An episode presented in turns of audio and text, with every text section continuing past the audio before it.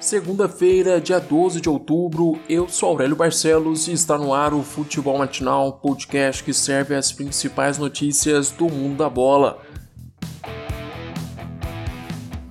Thiago Galhardo marca mais uma vez, chega a 13 gols no campeonato e o Inter volta à vice-liderança. No Beira-Rio, o Colorado venceu o Atlético Paranaense por 2 a 1.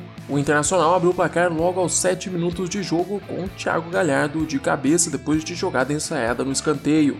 30 minutos depois, Abel Hernandes ampliou o resultado também de cabeça. Ainda no primeiro tempo, Renato Kaiser diminuiu para os visitantes. O gol no finalzinho do primeiro tempo incendiou a etapa final. Depois do intervalo, o Inter perdeu o domínio da partida e viu o Furacão quase empatar em dois lances.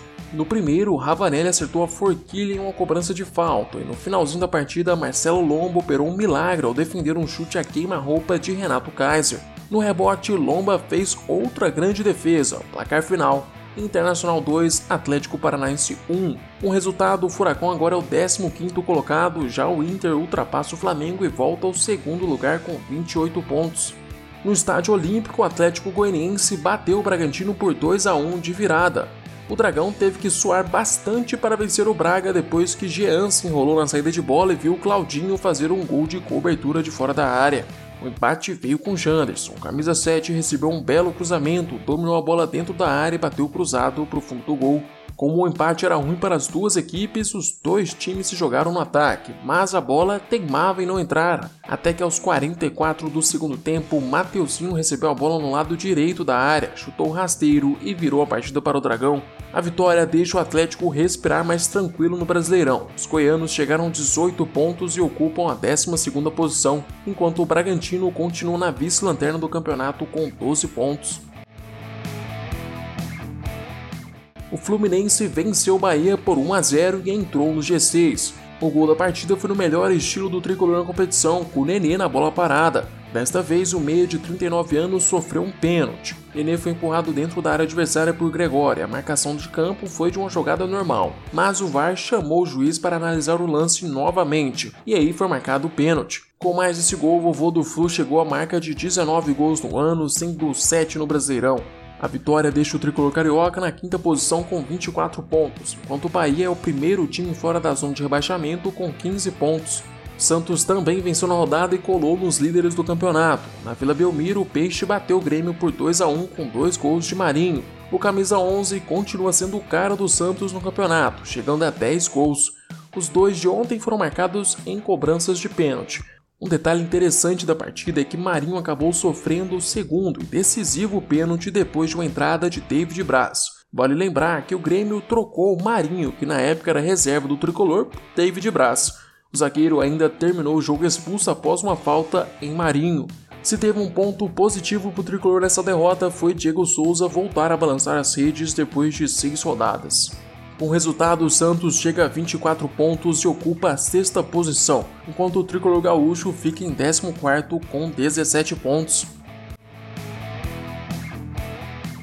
Caio Alexandre marca pela terceira partida seguida e o Botafogo vence mais uma no campeonato. Fora de casa, o Fogão bateu o esporte por 2 a 1. O primeiro gol da partida saiu em uma falha de Luan Poli na saída de bola. O goleiro optou por não dar o balão, mas acabou tocando para Honda, que dominou na entrada da área e acertou um belo chute na bochicha da rede. No finalzinho do primeiro tempo, Caio Alexandre ampliou o marcador.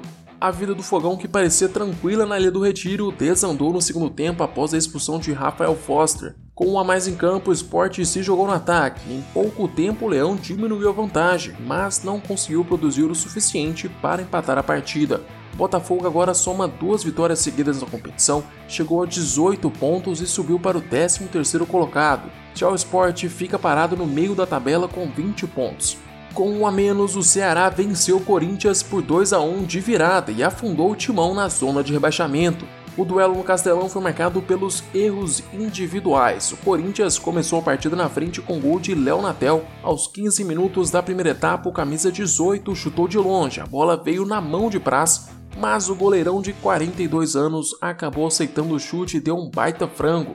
Mas a felicidade do timão não durou muito tempo. Aos 34 minutos, Gil marcou contra após cruzamento rasteiro de Léo Chu. A partida foi para o intervalo e no começo do segundo tempo o Vozão ficou com um a menos depois de Eduardo acertar uma cotovelada em Léo Natel. Precisão da vitória, Coelho colocou o time para frente, tirando o volante Gabriel e o garoto Mantuan para colocar Jô e Casares. Mas as alterações surtiram efeito contrário. O Timão, que quase não conseguiu criar jogadas de perigo, passou a ficar embolado no meio de campo. Já o recuou suas linhas de marcação e esperou decidir o jogo no contra-ataque.